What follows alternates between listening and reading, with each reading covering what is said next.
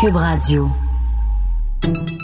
Salut, c'est Charles Tran avec l'équipe dans 5 minutes. On s'intéresse aux sciences, à l'histoire et à l'actualité. Aujourd'hui, on parle de catastrophe. Le tout dernier rapport du GIEC sur le climat est sorti et sans surprise, on parle de changements radicaux à opérer dans nos activités humaines pour éviter une catastrophe d'ici quelques dizaines d'années. À voir comment on se comporte, il est fort à parier qu'on va devoir effectivement apprendre à gérer une certaine fin du monde. Connaissez-vous la collapsologie?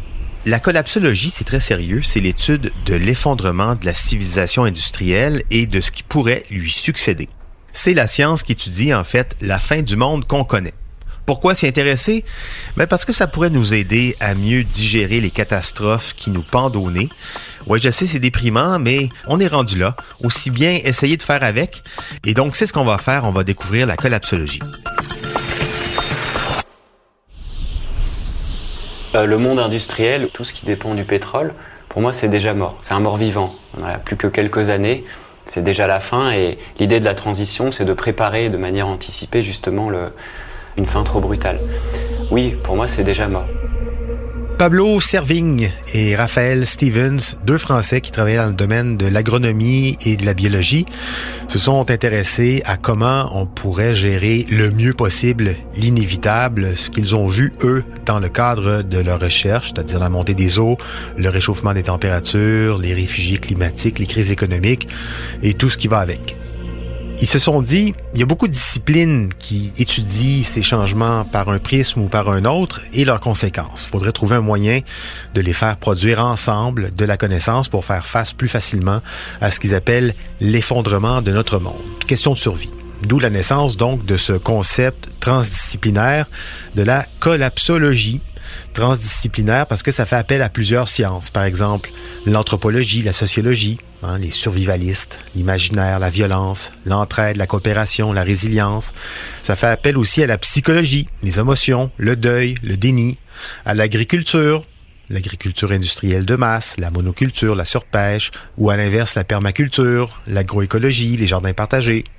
La collapsologie, c'est également de l'économie, Hein, les risques systémiques, la corruption, les mafias, le rationnement, le reboot, l'économie post-croissance, les monnaies locales, le capitalisme, la démographie. Hein, quand on parle de catastrophe et d'effondrement, on parle de chute démographique, la politique, la géopolitique, la philosophie, bien sûr, hein, l'éthique, les paradoxes, l'incertitude, les sciences de la santé, les épidémies, la médecine, le droit, les arts. En science-fiction, on compte pas le nombre de films catastrophes la musique, le théâtre. Donc toutes ces disciplines qui vont s'entrecroiser pour créer cette nouvelle science de la collapsologie.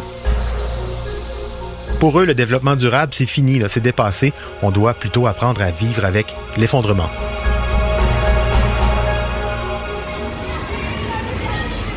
Mais, petite fleur dans le fumier, cet effondrement appelle une transition vers une nouvelle ère de l'entraide. L'entraide, là, c'est pas juste tu me donnes un lift pour aller faire mes courses, s'il te plaît.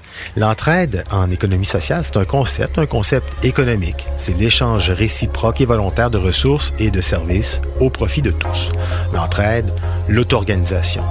À l'échelle locale, ça veut dire créer maintenant des modes de vie, des réseaux qui sont plus adéquats avec les réalités qui nous quittent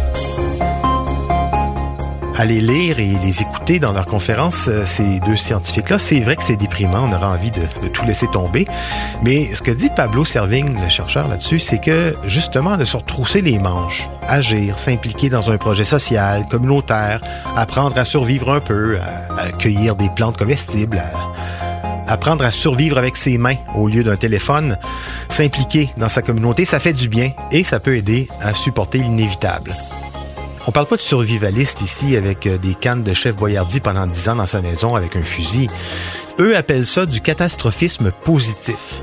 Ça paraît étrange, mais en même temps, c'est plus en adéquation avec les lois de la nature dans tout le règne animal, que ce soit des bactéries jusqu'aux sociétés humaines en passant par les plantes, les mammifères, les poissons, les reptiles.